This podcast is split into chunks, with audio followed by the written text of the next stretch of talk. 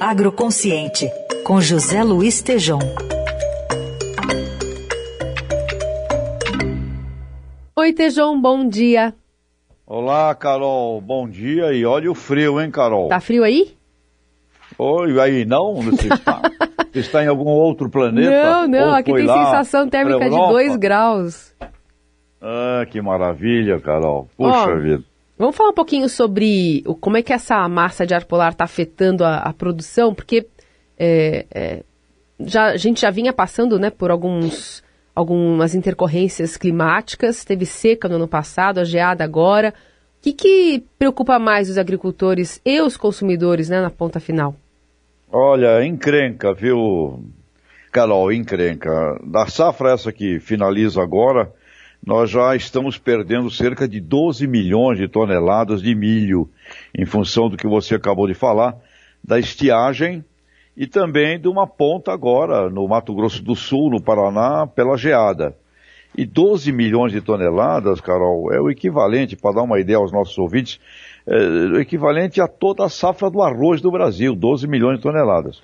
É um prejuízo sério que já está aí o impacto disso nos custos de ovo, leite, suíno, aves, o setor de ração e pode incluir nisso aí, Carol, a comida do seu pet também, viu? Inflação. Em seguida, a estiagem, tivemos uma frente fria já em junho e agora outro, outra neste exato instante que só poderemos avaliar, Carol, depois desta noite, desta semana, o prejuízo. Mas estão aí. Eh, sul de Minas, considerada a pior, a pior geada desde 94. A IPAMIG estima que até 30% das áreas lá já com danos, previsão de menos 4 milhões de sacas de café na, na região. A cidade de Coqueiral declarou calamidade pública e, em contrapartida, preço do café subiu 10% na Bolsa de Chicago e no Brasil superou mil reais uma saca, quando normalmente ela é 500, 600, 650 reais ela está superando mil reais. Cana-de-açúcar, Carol, da mesma forma, prejudicada, afetará etanol. Em Altinópolis, ali pertinho de Ribeirão Preto, se estima prejuízo de 30% nas lavouras. Citricultura também com prejuízo, hortifruticultura, as hortaliças da mesma forma, ok. Então o que, que significa também nos pastos, Carol? Pastagem prejudicando leite e a pecuária. Então, sem dúvida alguma. É prejuízo, é custo, é inflação e é mais uma, um problema grave ao lado de todos os demais problemas aí que estamos enfrentando, Carol. É, porque a inflação sobre o, o, os alimentos já estava alta, né? Então, a, é, esse cenário aí vindo das questões climáticas acaba sendo reforçado, né? O preço para o consumidor vai ficar mais caro porque não, não tem muito o que fazer. Queria ainda te ouvir sobre as perspectivas da nova safra que começa a ser plantada, especialmente a partir de setembro, com as perspectivas dessa crise hídrica também. Olha, Carol, é outra coisa muito difícil da gente fazer uma previsão hoje.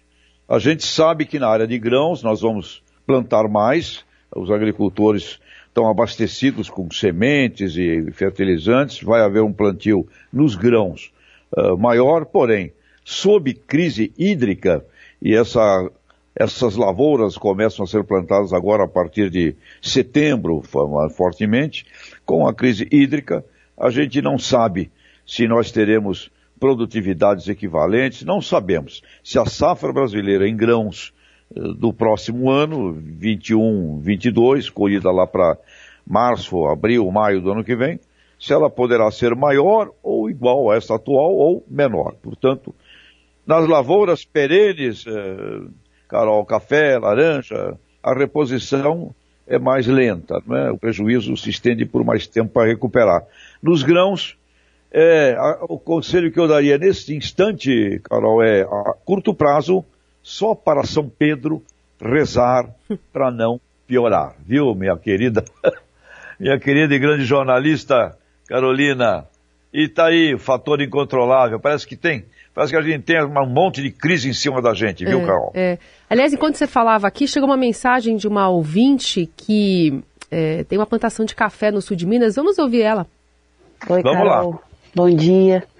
Aqui em Minas não está chovendo, mas a gente ainda está tentando lidar com as consequências da geada da semana passada. O município da Serra do Salitre, onde fica a fazenda, decretou estado de calamidade pública. No dia da geada a gente não consegue ver o que, que vai acontecer, né? A gente vê o gelo, a gente sente o frio, mas passa dois, três dias é que você consegue ver como tudo morre, como as folhas queimam, cai do pé e às vezes o pé inteiro morre. Agora vamos esperar essa próxima geada que está marcada ainda para o final da semana. Tem que entregar nas mãos de Deus, com a natureza é assim, né? Um abraço para vocês. Bom, exatamente Olha, o que você falou.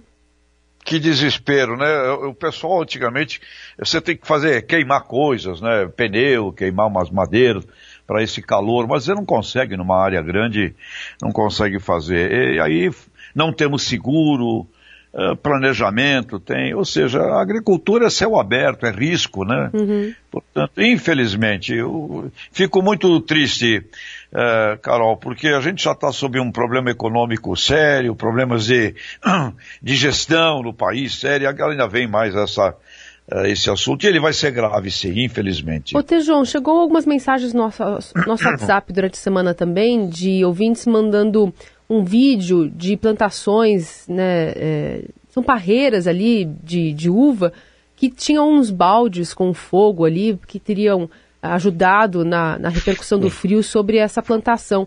É, é, faz sentido essa, essa visão que chocou aqui quem não, não lida com a terra? Não, faz, faz sentido sim. É uma prática, você tenta aquecer Hum. Tenta fazer alguma fogueirinha ali, de algum jeito, para você não, não, permitir que congele, que destrua. É, é assim, numa área pequena alguém pode fazer, mas em áreas é grandes difícil, não, não né? consegue. Ah, não tem jeito. Não tem um aquecedor nessa dimensão ainda. Não tem. Muito bom. Tejão, muito, muito obrigada. Até semana que vem. E que São Pedro nos salve um pouquinho mais dessa situação.